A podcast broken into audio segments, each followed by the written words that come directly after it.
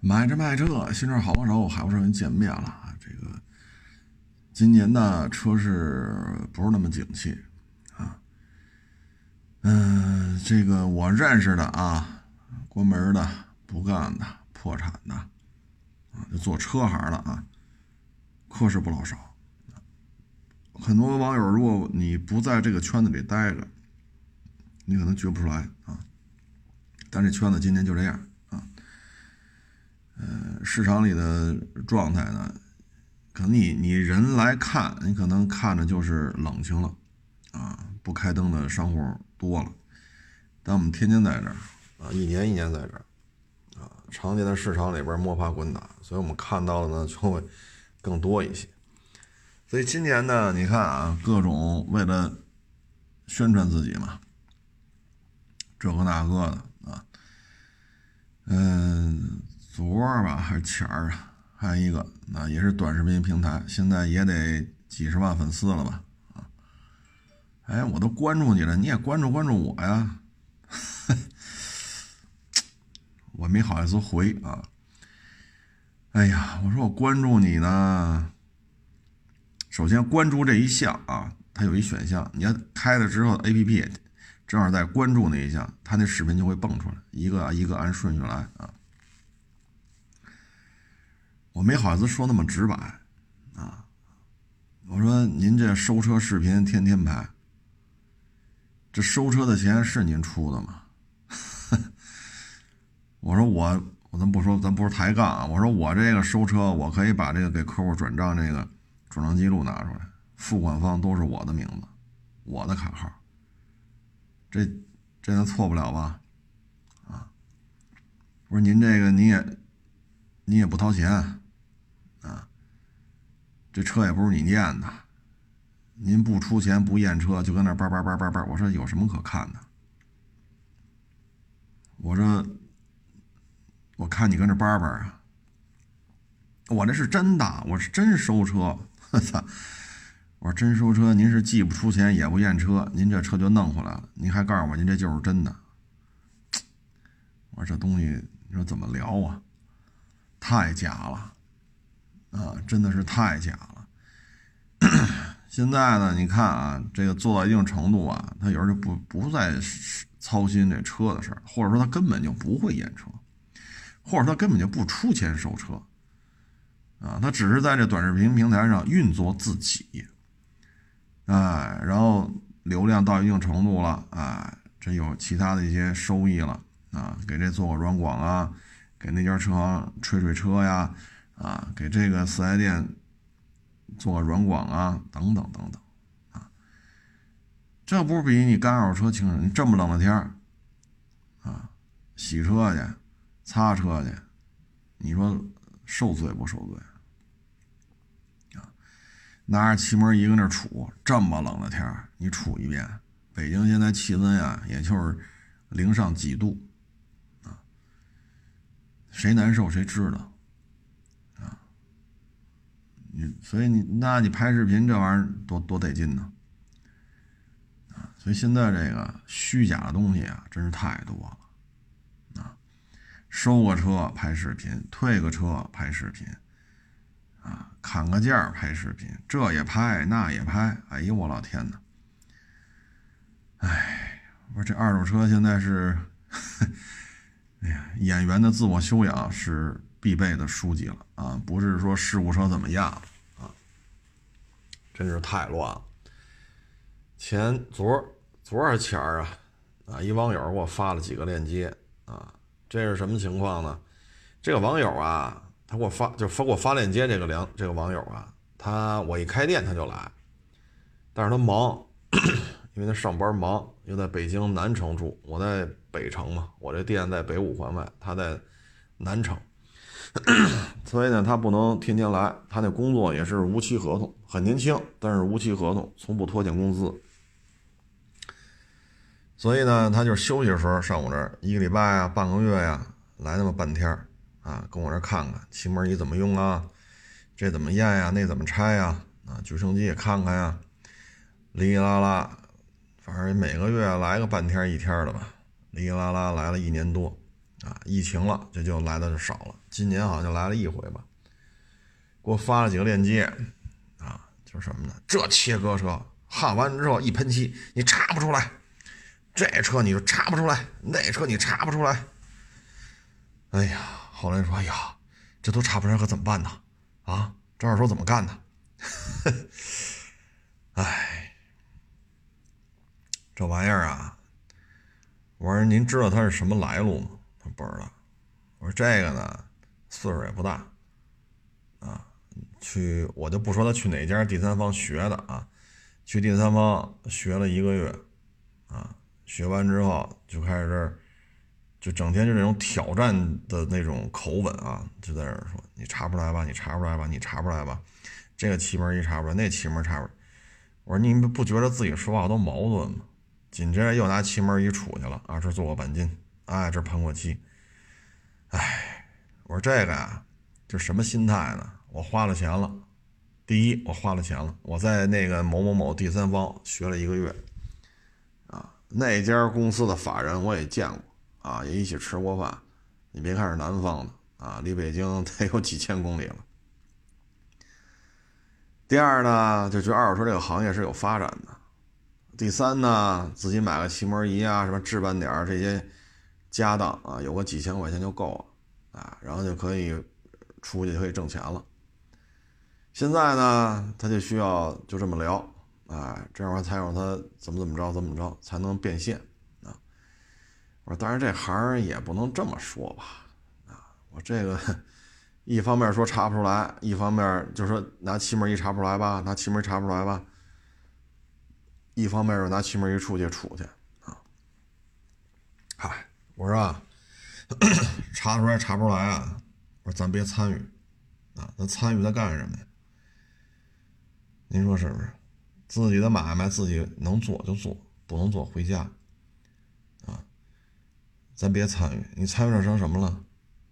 你像这种是拼了命想出名，拼了命的要流量，啊，拼了命的，我说骂大街也不合适啊，反正就是拼了命的在这儿叫嚣，啊，我说但凡你一搭茬，人肯定就借着你就起来，啊，我说这样的孩子呢，就是求名求利，啊，恨不得今年就要把去南方学交那学费挣回来。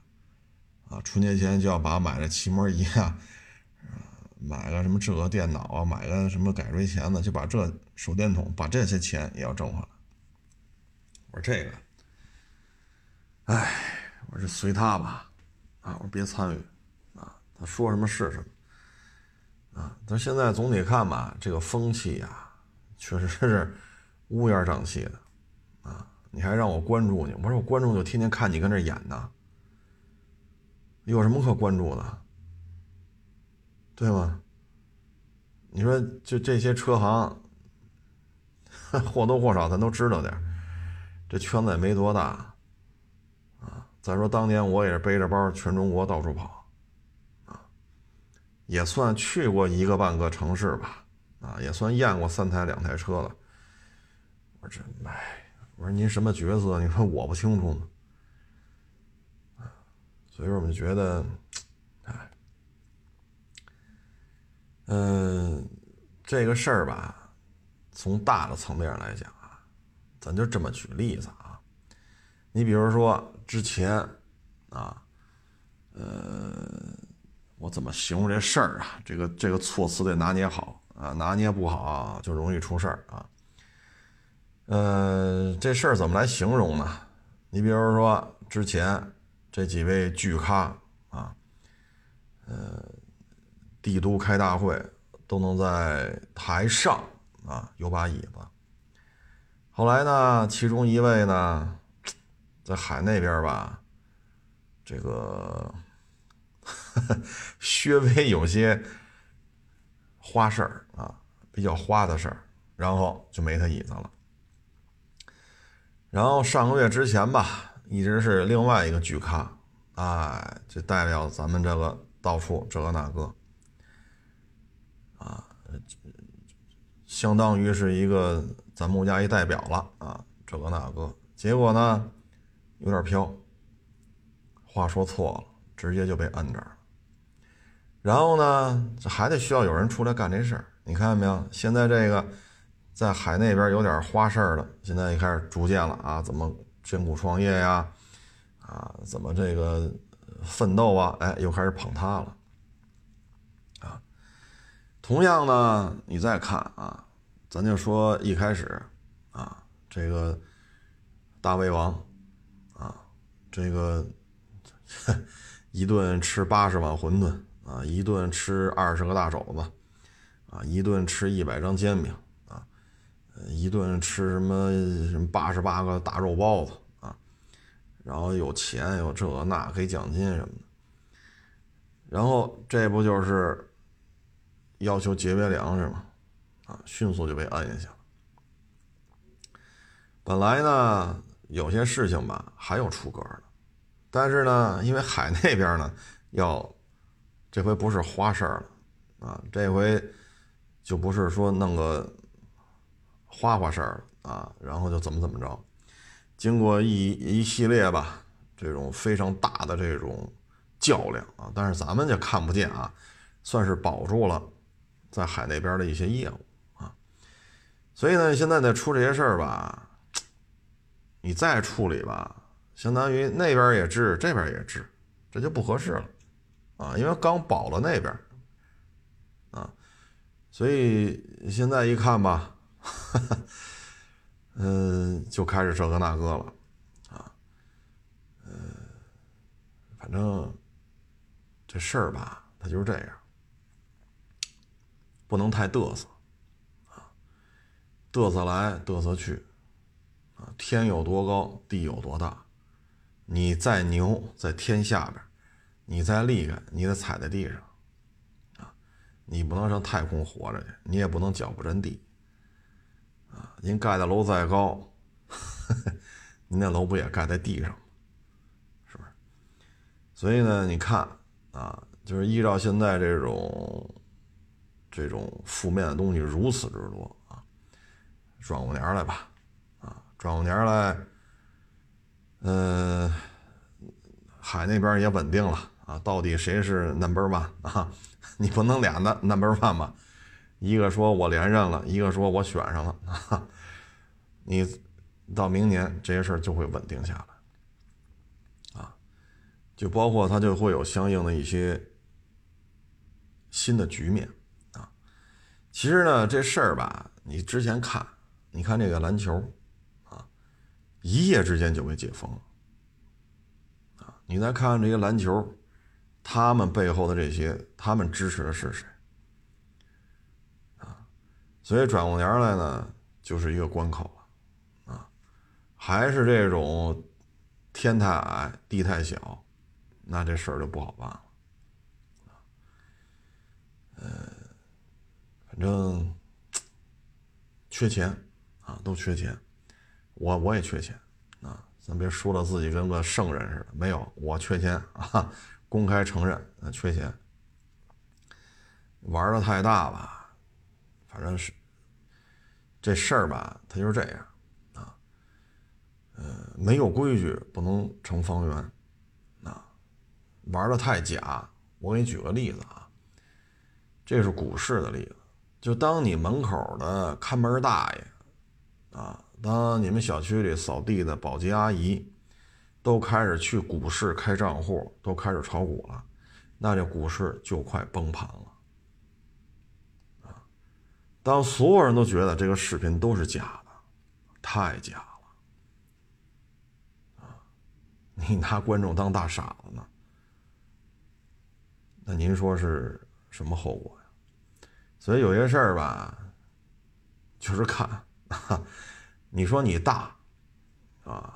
你这几千亿，这个那那个这个，其实呢，它也是一枚棋子儿，啊，用就用，啊，不用呢就是不用，啊，所以这种东西，反正现在就是这么泛滥，啊，就是这么泛滥。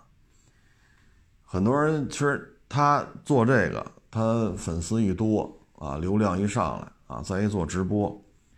他觉得这比干二手车挣得多，啊，你比如说几十万粉丝了，你天天做直播，他每个月做直播挣的钱，其实就可以维持生活。那这么冷的天那气门一还出去。你像我昨儿收的车，昨儿卖了，今天早上收的车，啊，你说这个东西一大早你得来，啊，然后去举升机，气门一咔咔杵，发动机盖子打开，趴在里边看，啊，真是得趴在里边，不趴在上面你看不见。那你这能挣多少钱？啊，你直播。对吧？每天都直播一俩钟头，您这一个月下来又能挣多少钱？当他尝到甜头之后，他觉得这个又出名又挣钱，多好啊！就比你撅着屁股这起早贪黑的啊，举升机底下，发动机舱里趴着啊，大风吹着，气门一点着，手也冻僵了。所以现在就是这么一风气，就是这么一风气。所以现在一说这个，这些二手车，这我基本上都不看了，啊，太假，真的是太假，有的呢是工于心计，有的呢是迫切的要求名要出名啊，至于要出名的呢，有的就是挑衅性的这种言论，有的呢就是演啊。收车去，钱也不出，车也不验，因为自己也没钱，自己也不会验。哎呀，还问我为什么不关注呢？我都不好意思直说。你说我这岁数了，我说，你说我看你这，我我看个什么劲儿啊？我去，对吧？您说我看个什么劲儿啊？这就是现状啊。呃，反正也就说到这儿。啊，再再说多了，这这可能就那什么啊，嗯，这个车呢，这个最近出的车呀，新车挺多的，啊，有位网友来问了，嗯，现在飞度呢优惠很少啊，八百、一千、一千五，啊，至于说那个高配啊，十万往上的优惠多少，这我不知道，因为很少有人去买，因为那个价位十万往上也裸车价。你跟最低配的卡罗拉、最低配的凌派，这个价格就说不好谁高谁低了，因为卡罗拉和凌派的最低配都有优惠，那你要跟朗逸呀、跟宝来呀、跟英朗啊，那这那那些车优惠太多了，对吧？就咱这个十万多的，这差距有点太大了啊，所以呢，现在基本上八幺八、八六八。啊，这俩呢，大致就是千千来块钱，啊，千来块钱，呃，但是八幺八基本没货，是这么一情况，啊，但是八幺八，我觉得还是买八六八吧，五千块钱，它很多东西它是原厂的，对吧？总比你改来改去呀什么的，比那个强啊，特别是后雨刷器的问题，有些网友说你你吹毛求骨头啊。把毛吹开找骨头这事儿吧，它是这样：下雨天开车，后风挡上会有积水，啊，然后呢，你有雨刷器呢，刷干净，对于你啊观察正后方的路况是有帮助的，啊，嗯，那有人说我从来不开，我怎么了？您开不开雨刷器啊，是您的权利，啊，您不开呢，不代表别人下雨天不开啊。所以呢，它下雨天的时候，你正后方的观察呢，有些雨刷器会好一点但是改这个呢，玻璃上没有预留口，你还得改电路啊，还得打眼儿，这牵扯一个电路的问题密封的问题。因为你雨刷器嘛，啊，所以我觉得你买那八六八就完了啊。嗯，其他的车型呢，像现在，你比如说刚上的这 G L S 迈巴赫。啊，低配七八十，高配一百大，啊，就这个加价幅度，嗯，我觉得这纯粹就是奔驰在消耗自己的品牌含金量。为什么呢？奔驰大 G 啊，这个开出去呢，我个人感觉它要比 G L S 呢，从气场上来讲更足一些啊，G 三五零现在还偶尔有供货的，啊，它比这个 G 五百什么的，G 六三什么的，比这个供货可能稍微多一那么一点点。G 三五零加完价一百七，然后您再加购置税这个那个，二百以里没问题。但是咱这车呢，要是高配的话，加完了四百都打不住，啊，得四百多，啊，所以这个就过了，啊，为什么呢？天悦才多少钱呢？有些网友说，人迈巴赫啊，人家也是豪华品牌，各位啊，迈巴赫中间可断了好几十年了，它的历史传承是间断的，这是第一，第二。这个 G L S 迈巴赫和 G L S 外观上有什么不一样吗？那有些网友说，那这标不一样啊，双色车身呀，轮毂不一样啊。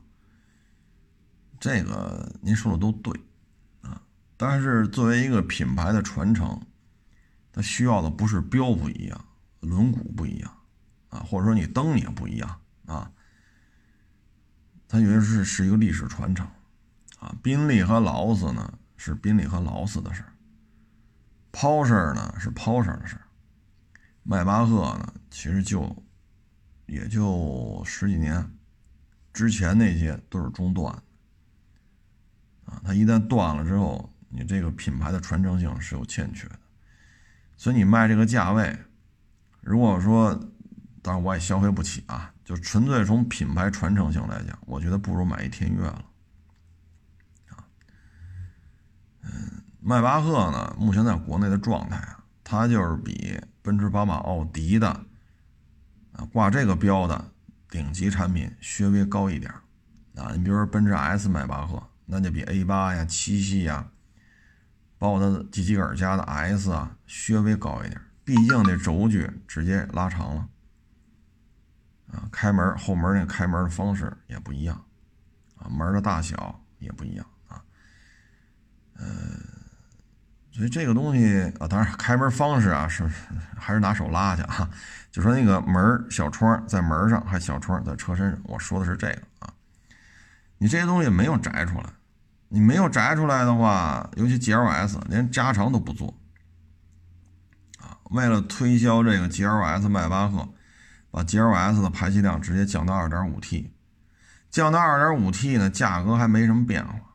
好像有一款还涨价了，你这个就没意思了啊！所以我个人感觉的话，有这个价位啊，我要么我就二百多啊，或者二百以里吧，买 G 三五零啊，或者二百多买 G 五百啊，要么直接来天悦就完了！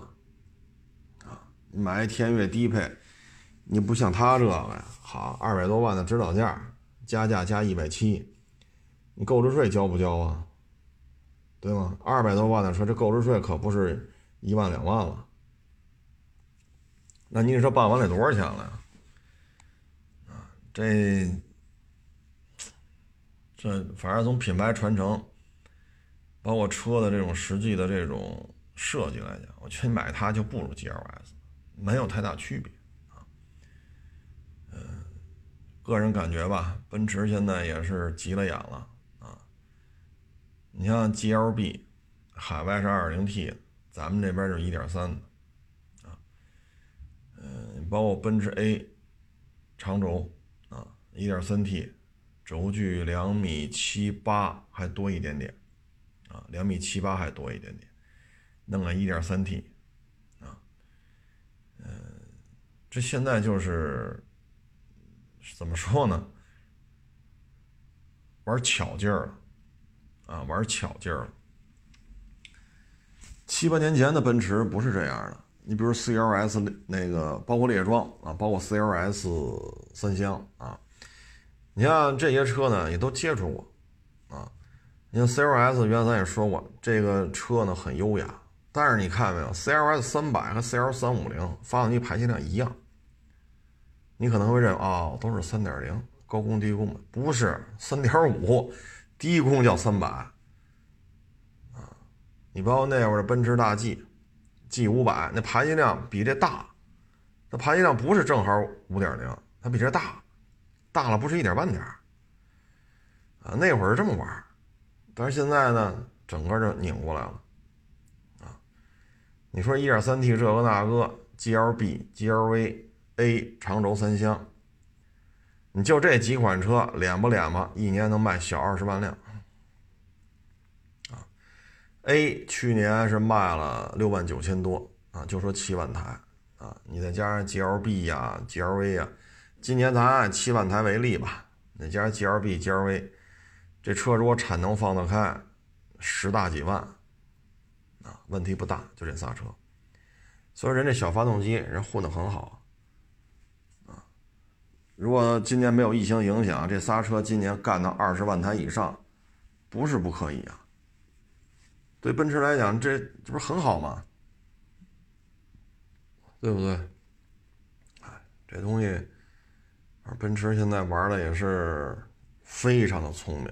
聪明到极致了，啊，呃，但是这种聪明的玩法，看吧，品牌建设方面别出什么纰漏，出了纰漏啊，有些事儿就不好办了，啊，呃，这东西，你说不加价吧，也没招因为呢，American 也好，欧洲也好，目前看这疫情啊，哎。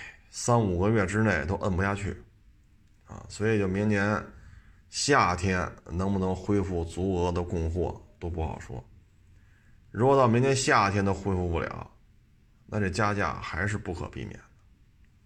富豪们这么多，车源们车源呢这么少，啊，所以迈巴赫呢在海外卖的没有国内这样，啊，还适当性的给一些折让。咱们这边呢，好家伙！买迈巴赫 GLS 大顶配，你还得加出一个奔驰 G 三五零的车，以及它自身的加价，都得加出来。这个现在就有点跑偏了！疫情之下，有些事情已经不再是一个正常的市场表现了。好处是什么呢？就咱们这边这么折腾啊，人其他国家呀，真是流着哈喇子看。只有你们这边风景独好啊，车啊，这个，哎呀，真是羡慕啊！所以今年很多主机厂，尤其是洋品牌，说今年还没有亏的太多，或者说还有盈利，那必须得感谢咱们，感谢中国市场啊！当然了，菲亚特啊，标致雪铁龙啊，这这这这这就摘出去了啊！这个这人家不会感谢咱们的啊，包括雷诺什么的。但是你要像 A B B 啊、路虎啊、Porsche 啊，呃，包括卡迪、别克啊，包括林肯啊，呃，至于日系咱就不说了啊，反正这这这都这都离不开咱们国家这市场啊，所以这也是让人嫉妒羡慕的一个地方啊。疫情控制住了，才能做买卖，做买卖就需要车啊。他们疫情都控制不住，那就没招了啊。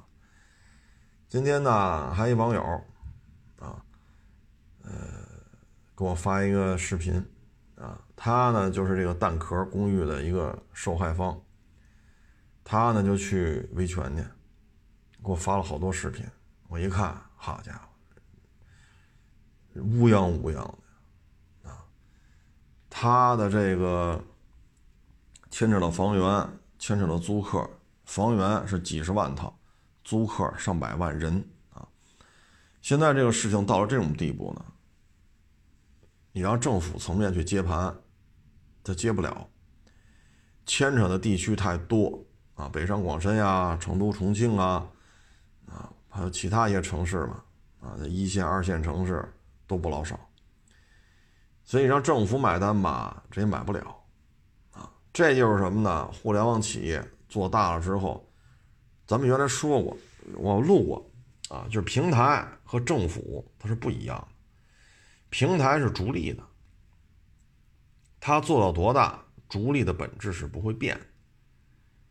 咱们原来举过这例子，啊，平台的一切只是为了自己流量，那他不知道，说一个正常人一顿吃八十个包子，这玩意儿没有任何说对于社会的进步、工业的发展啊，大家的这种文化知识的提升，没有任何实质性的作用。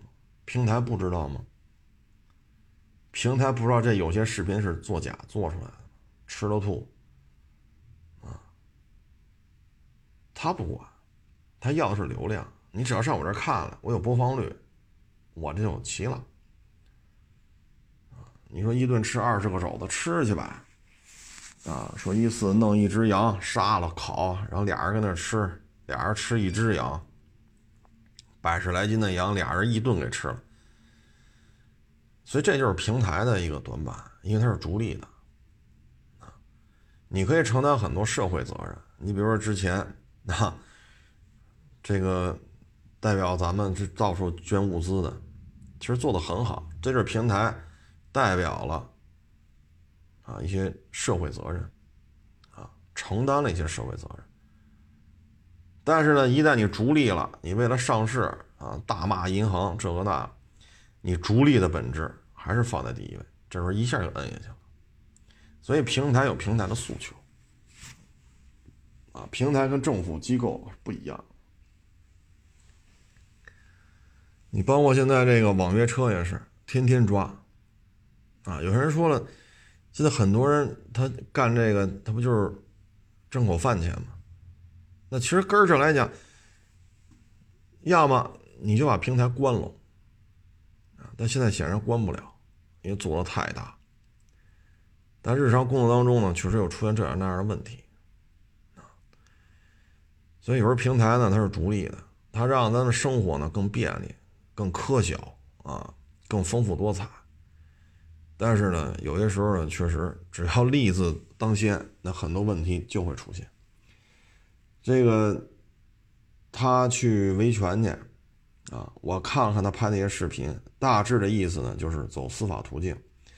各位啊，这么多事情，如果最终调解失败，就是给了你一个投诉的机构，相关工作人员会做登记，啊，会备案，会跟进，那最终给你答复就是走法院。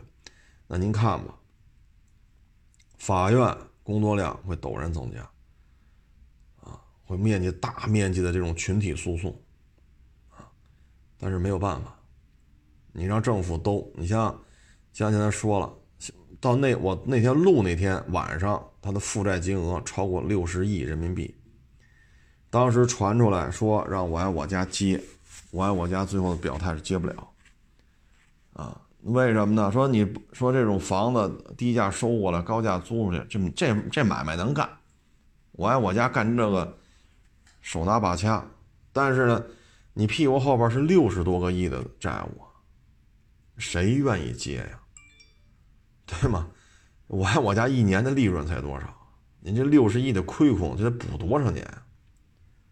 没人愿意接。而且这个工作啊，过于繁琐了。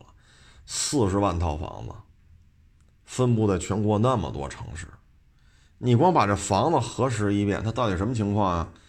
房东什么态度？租客什么态度？房屋里边是什么状态啊？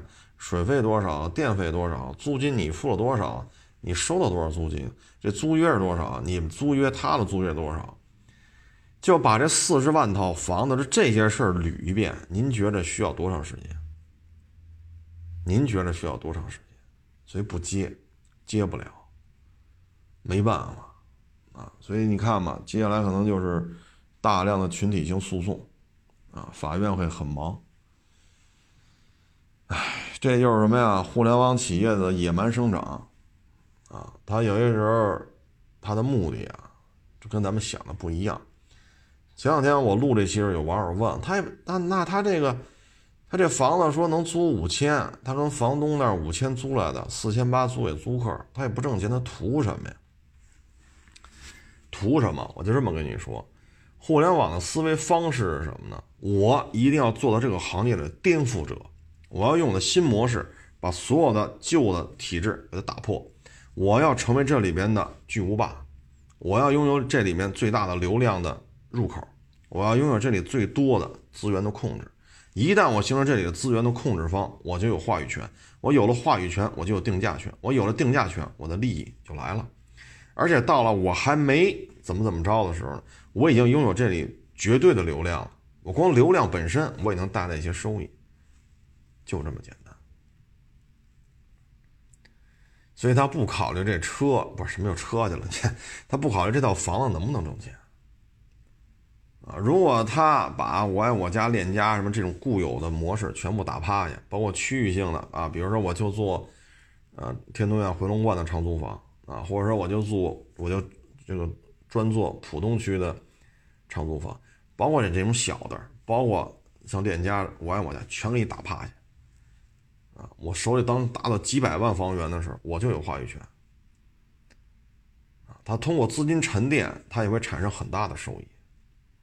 跟你收都收一年，给房东给一个月，给俩月，就光这个资金沉淀就会大量的收益。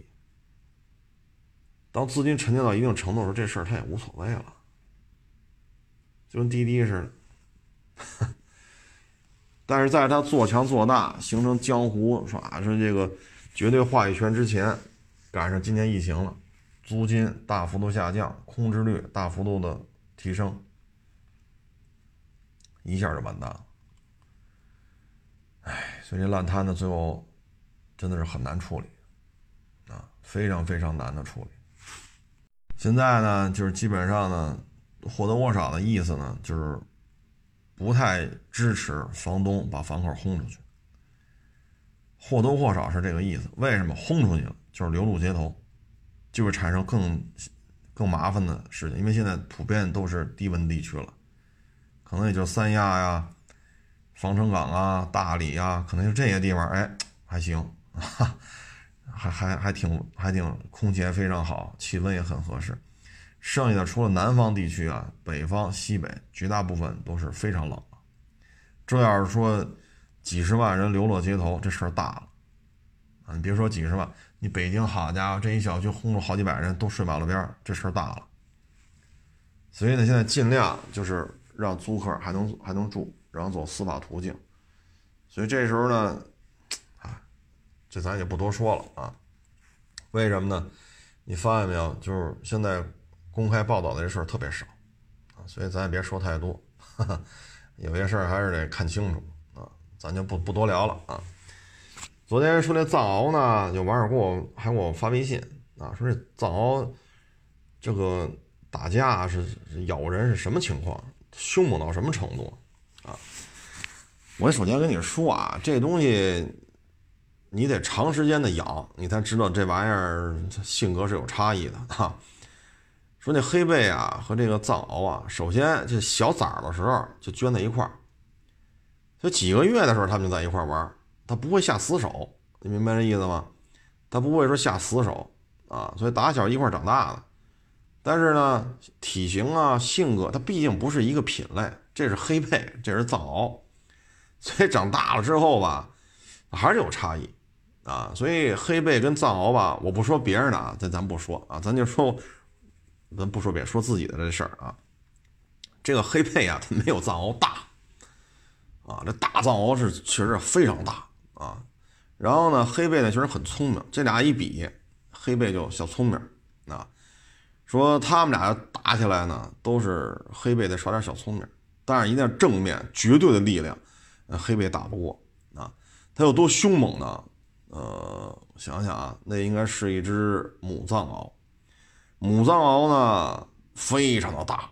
这只母藏獒，好家伙，跟公藏獒的体型差不多。一般母藏獒小一点，但这只母藏獒就长得特别的壮实啊。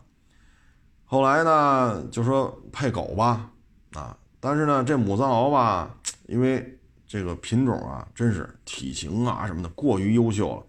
这狗啊，它也是有门当户对的这个概念的。你不是拉了一条公藏獒，它就它就愿意跟它配的，它不愿意，瞧不上啊。后来呢，说，哎，不行，拉到别人圈里边试试吧。人那儿也有公藏獒，啊，品种也挺好的，试试就试试吧，反正关系都挺好的，就牵过去了。结果。这公藏獒一看母藏獒，这颠颠颠不就过来了？这一过来，因为换了地儿了，这母藏獒就不那么了。你像在我们这儿的时候，人母藏獒可老实了，啊，可老实了。你解开这大铁链子，它就围着你几米的距离绕几圈，又跑你边上待着了。是站着，是趴着，还是怎么着呢？那挺挺温顺的啊。当然我这么说藏獒不合适啊。结果拉过去之后就不行了，因为换了地儿了啊。那公藏獒就过来了。公藏獒喜欢这母藏獒，但是母藏獒呢瞧不上这公藏獒，品种还是 所谓门当户对吧？啊，结果就干起来了。那只公藏獒也不小，结果就被这母藏獒给咬死了。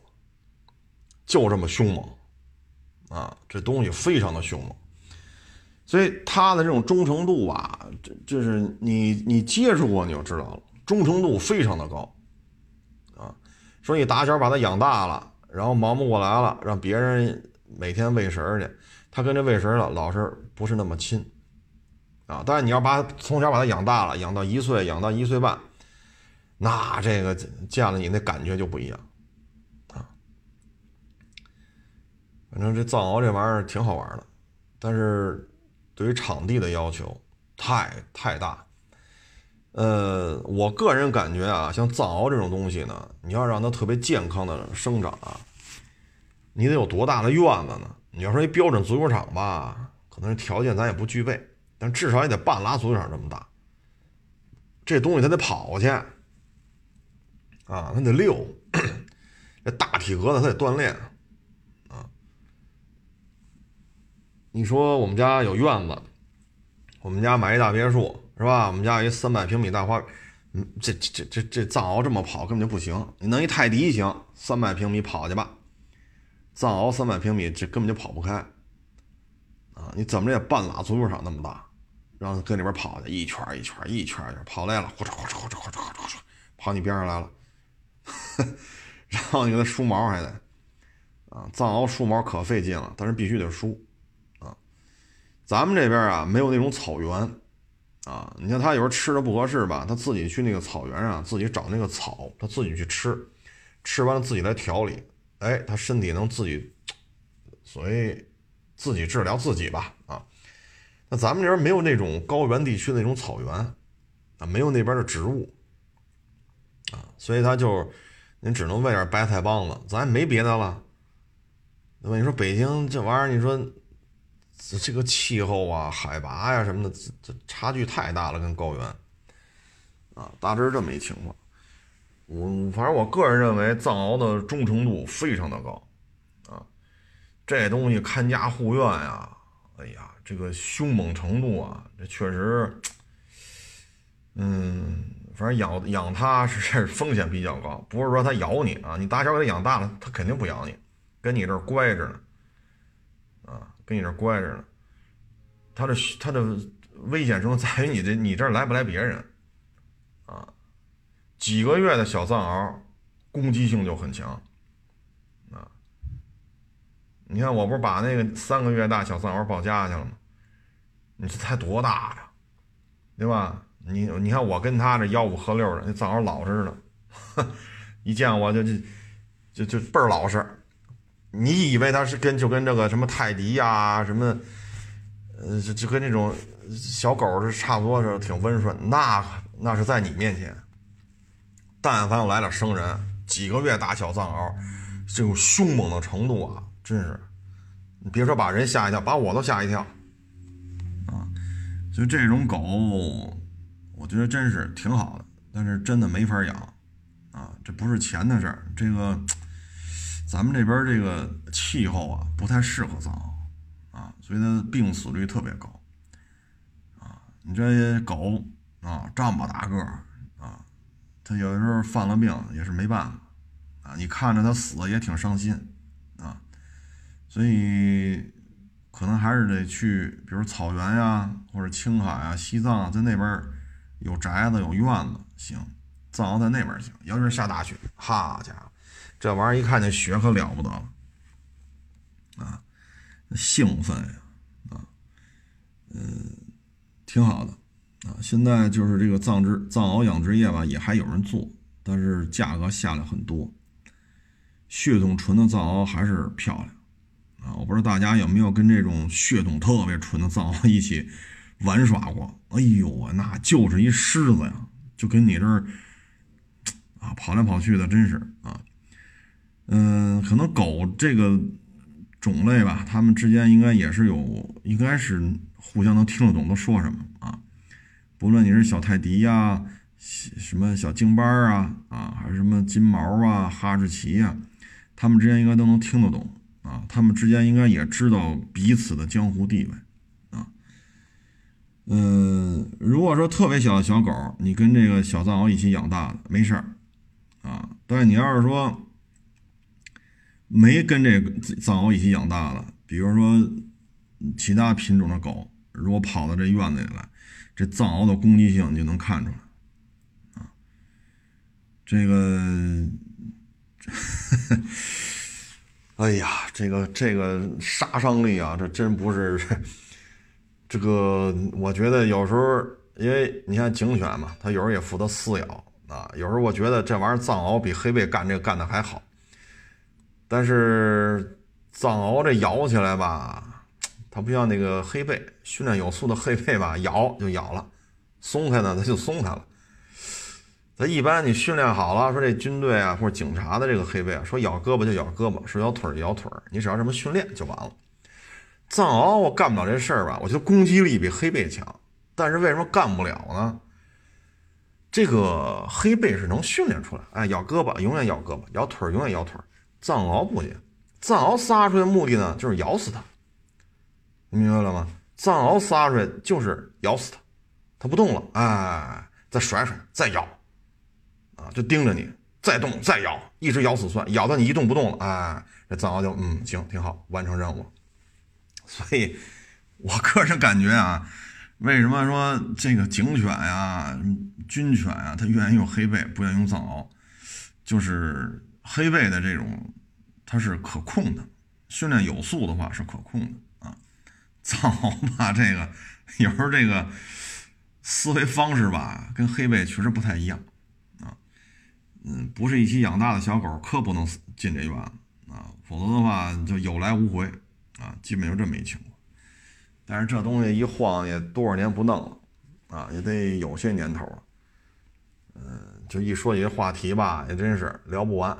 啊，因为藏獒这个这个特好玩 特好玩你接触接触啊，这个从小到大你看着它，挺好玩的啊。那大爪子包那个煮熟的那带壳的鸡蛋，真是把我吓一跳。这爪子这么灵活吗？哎呀，所以藏獒这玩意儿有点意思啊。然后咱说说车啊，别到时候这这这这，一会儿我这聊起来就没边了啊。刚才啊，就还有几个哥们儿还说呢，啊，因为他们有买这个呃 C H R 的啊，有买凯美瑞的啊，就聊这混动。呃，凌尚和奥揽，这车呢，它要装的混动啊，还不是一点八啊，它要装的是 C H R 那个混动，二点零的。这套混动系统呢，它要比现在凯美瑞。亚洲龙，RAV4 要比这2.5的这个混动系统呢，版本还要稍微高一点啊。至于说卡罗拉雷凌那1.8的混动呢，那个这个2.0比那个版本还要更高一点。所以这套混动系统呢，嗯，值得期待。现在这个装车在售的呢，应该是雷克萨斯 U 叉吧，应该是那车是叫 U 叉吧，就是特别特别小，实际上就是 CHR 的凌志版。这套动力系统呢，咱就不跟那2.5的，咱说跟1.8的。1.8的热效率好像是百分之三十九吧，这2.0的热效率是超过百分之四十了啊，四十一是四十二了，就是它热效率会更高一点点啊。所以这个凯美瑞和雷凌的这个长轴版呢，还是混动啊，还值得期待。如果上这个的话呢，我觉得。首先啊，可能油耗、动力、平顺度等等等等都会有一些精进啊，但是呢，也就带来了一个问题，就是它价格不会很低啊，它毕竟跟考拉雷凌那个不一样了啊。嗯，再一个呢，就是卡拉雷凌啊，它的问题呢，就是后排膝部空间吧，其实说得过去，主要的问题就是什么呢？第一，车身偏窄；第二，后排座椅的屁垫和靠背舒适性啊，还是稍微差一点啊，稍微差一点。嗯，这个怎么说呢？加长不能解决所有问题。就很多年前我就这么聊啊，加长不能解决所有问题。你说你 A 四加长到 A 八那轴距去，那你也是 A 四，拉外门一坐，跟 A 八还是不一样。你说你 A 六加长到 A 八去，你拉外门一看还是不一样，啊，就跟这辉腾似的，卖过得小十辆辉腾了吧？辉腾是辉腾，帕萨特是帕萨特，A 六是 A 六，拉开门之后那感觉就是不一样，往里一坐，啊，这就是一个 D 级轿车，啊，这个感觉不是加长能解决的，所以。卡罗拉雷凌这个加长呢，我觉得主要是一个自身产品序列当中的空白，需要自己来提供一个车来解决啊。那这个填补空白就是长轴版的卡罗拉雷凌。但是呢，大家可以去接触这款车，你就知道了，或者你去四 S 店，你可以坐一下，展厅里都摆着呢。这卡罗拉雷凌宽度、后排头部的侧向空间，比如你坐在左后座，头部的左侧。你坐在右后座，头部的右侧，这个空间呀略显委婉，车身横向宽度也是略显委婉，所以加长呢不能解决这些问题啊。但是呢，我觉得它的卖点在于什么呢？第一，我是加长版，啊，第二呢，我这个混动系统更加的先进，而且气动版呢它也是二点零，混动版呢目前看啊大概率事件还是二点零。嗯，当然了，如果装一点八的也行，便宜啊。是吧？如果还是卡罗拉雷凌1.8混动呢，那最起码售价不会太高啊。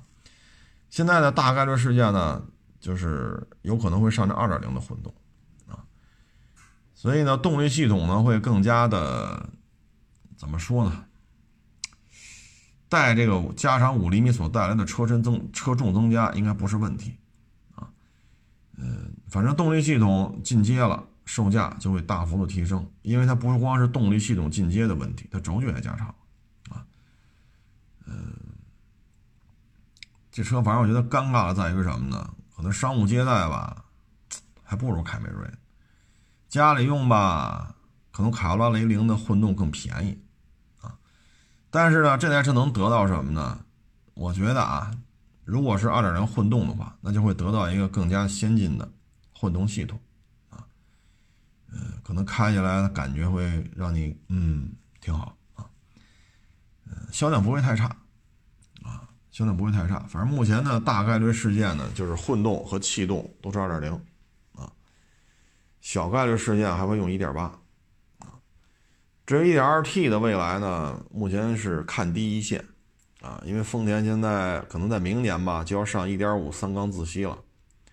这个发动机一上呢，1.2T 呢很有可能就会被取代了，啊，它之前的1.8自吸、1.6自吸都已经停了，现在就靠 1.2T 和1.8混动在撑着这个卡罗拉雷凌。1.5三缸自吸一上呢，1.2T 也会淡出，所以这对于啊，这对于丰田来讲呢，这台 ERT 是相当的。可能这台发动机的研发的投入的这些费用可能就没收回来，啊，总共也没卖多长时间，而且呢，在国内呢，我们也只看到了卡罗拉雷凌在用，CHR 啊、奕泽也没有用，啊，威驰啊、致炫也没有用，啊，所以这台发动机呢，可能还没有收回成本吧，在国内就算淡出了，至于说强行推三缸呢，还是看看吧，反正现在三缸的凌派。卖的还不错啊，月销也过万。嗯，所以这三缸吧，就有这么一个说法嘛。这三缸得看谁出啊，挂一本田标，它就是好使啊。你挂一别克标啊，你挂一福特标啊，它就不好使啊。所以市场呢，反正多少有些担心啊。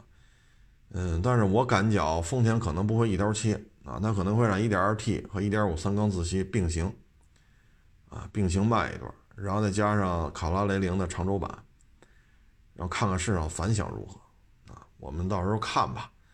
呃，既然三缸凌派能卖的月销过万，卡罗拉雷凌应该也可以啊。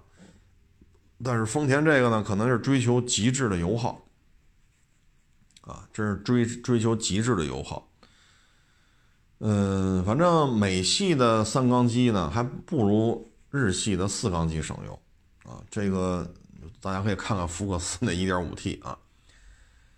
嗯，所以美系呢开始把三缸换回四缸，但是呢，丰田这个呢是他现在的认为呢，就是我这1.5四缸啊三缸自吸比 1.2T 的油耗还要低，所以到时候还得看，啊，不能看广告，还得看疗效。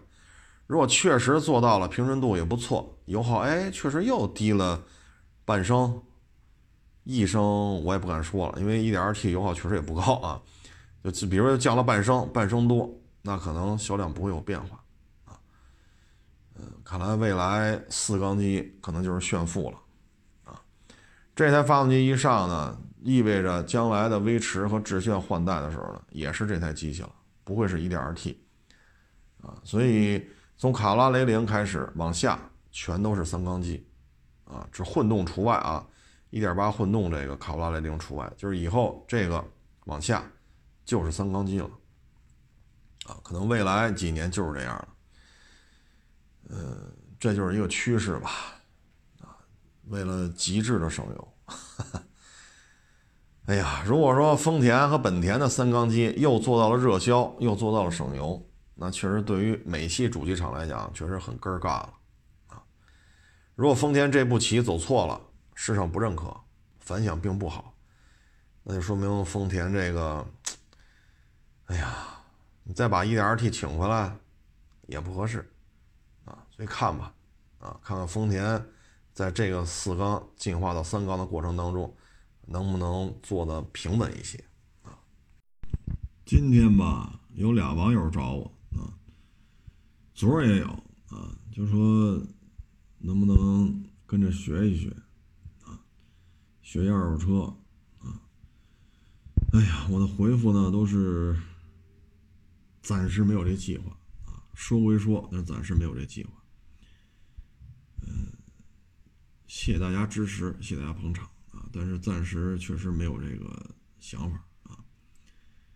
嗯，这东西呢，确实有发展啊，但确实呢也是很复杂啊。因为你每天从你这过的车是一方面，每天在你眼巴前过的人，这也是一方面啊。现在对于我来讲呢，已经是连轴转、满负荷工作啊。但凡有点什么小的差池啊，可能这一系列工作都会受到影响。确实是忙不过来啊。嗯，谢谢各位捧场啊。这个反正今年吧，因为我这旁边也有干培训的啊，但不是干这个二手车检测啊。今年呢，反正我所了解的啊，这个培训类的严重受挫啊。嗯，你看原来一年能招个一百七八、二百个学员，你现在可能十几个啊。你像北京为例，一月份就没人来了，因为准备回家过年去了。然后五月份刚刚开始有点复工复产的意思，六月、七月又歇了。高风险谁来呀？其他地方都发文了啊，如非必要不要去北京啊。北京来了都得这检查那检查，所以谁来？你等到八月份、九月份慢慢开始恢复了吧？你也下半年了啊，就到下半年了。所以呢，这个对于培训行业今年冲击确实挺大啊。年底了，我看。